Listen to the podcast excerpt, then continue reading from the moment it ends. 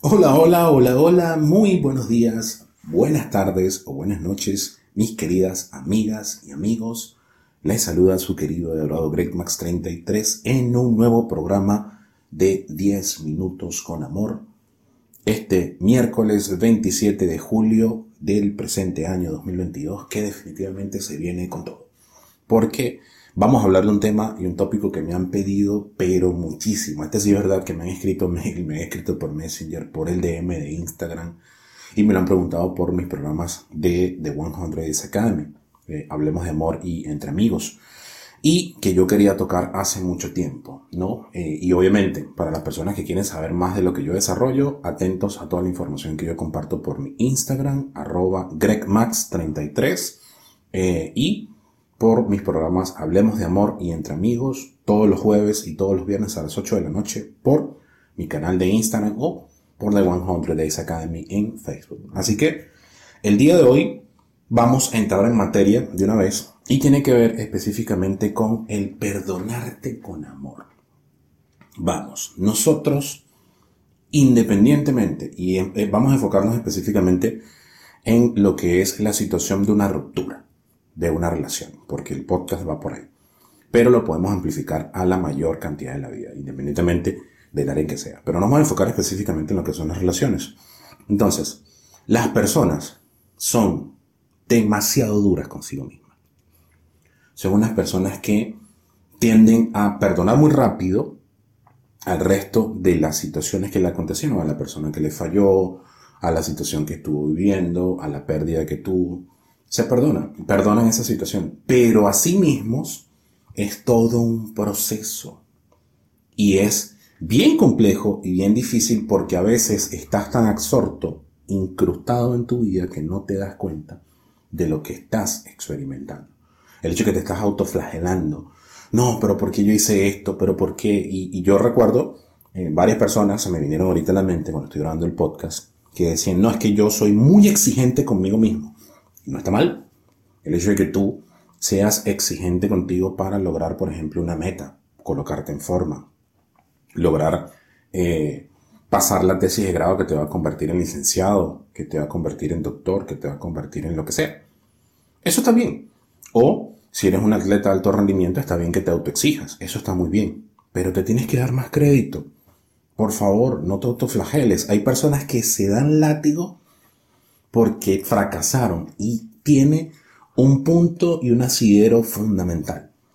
Y es el hecho de que en Occidente, y más que todo en América Latina, se ha instalado la creencia de que fracasar, cometer un error, es lo peor que te puede pasar en este mundo. Y yo les pregunto, las grandes mentes que existen en la actualidad, ¿cuántas veces fracasaron? ¿Cuántas veces fracasó Thomas Alba Edison para crear el bombillo o la bombilla eléctrica que te permite a ti ahorita estar en las noches activo o estar en zonas oscuras activas. ¿Cuántas veces creen que fracasó Henry Ford para crear el automóvil con el cual te desplazas? O los automóviles, porque el concepto del automóvil quien lo masificó fue él. Y así puedo seguir. En la actualidad, todas las personas que ustedes le asignan una cuota de éxito a nivel profesional, a nivel familiar o a nivel físico, personal, porque también se le asigna en la actualidad ese valor de éxito. ¿Ustedes creen que para llegar a esos éxitos no tuvieron que tener caídas? Las caídas son las que te nutren y las que te elevan en la vida, son las que te enseñan, son los grandes maestros en el camino. Ahorita me viene a cotación un, un video que se hizo muy viral de un chico en Estados Unidos eh, de secundaria que estaba dando un discurso y que era el número uno de la clase. Y obviamente a partir de ahí iban a pasar a la universidad y iba a seguir. Y había algo importante que yo rescato de ese discurso de este chico. Ahorita no me viene el nombre a colación eh, y específicamente lo vi por Facebook. Y es que él decía esa, esa exaltación esa emoción de haber construido, de haberte entregado, pero así al 100% por el logro de un objetivo, dura 15 segundos. Usain Bolt, por ejemplo, que me vino también a la mente decir, yo entreno cuatro años, o entrenaba, porque ya Usain Bolt está retirado, yo entrenaba cuatro años para correr 20 segundos y hacer lo que tenía que hacer en 20 segundos. Entonces fíjense la importancia de quitarle la creencia limitante, porque este es el punto central, como decimos nosotros en el mundo de eh, lo que es los terapeutas y los coaches. El problema no es el problema, el problema no es perdonarte. El problema es que te instalaron una creencia de que errar y de que fracasar estaba mal. Y resulta que no. Entonces, ¿qué va a ocurrir? Que como tú tienes esa creencia limitante que te la meten en el mindset y por lo general ocurre en los primeros siete años de vida, cuando te instalan eso en el mindset, tú lo vas a tener dentro de tus filtros que interpretan la realidad, como hablamos en uno de los podcasts anteriores, de los días anteriores. Si tú crees que la realidad que tienes enfrente es la única realidad, ahí hay un problema que tienes que trabajar. Pero como siempre digo, hay dos realidades. La realidad que está aconteciendo, que realmente ocurre, y la realidad de lo que tú interpretas, basado en tus filtros. O volvemos a caer en el hecho de que si tú tienes una creencia limitante de que tú ves un error, ves un fracaso como algo que no te ayuda a crecer, definitivamente hay que trabajar. Hay que desmontar eso, cambiar la perspectiva y que empieces a darte más crédito cuando cometas un error, a reírte, a disfrutar el proceso. No es, como dice Tony Robbins, no es eh, el lugar a donde llegas, sino en la persona en que te conviertes rumbo a. ¿Y por qué se dice así? Porque tú tienes que disfrutar el proceso.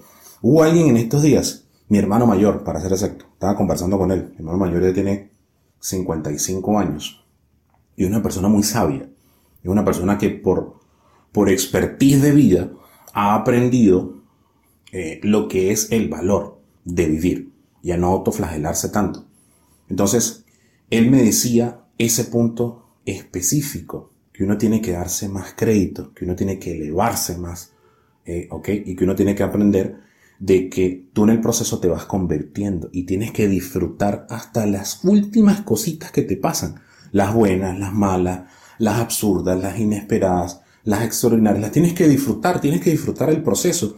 Entonces imagínate que tú no te perdones y te des látigo y te des látigo. No, yo convertí ese error. ¿Cuánta energía, cuánta glucosa, cuánto tiempo vas a quemar?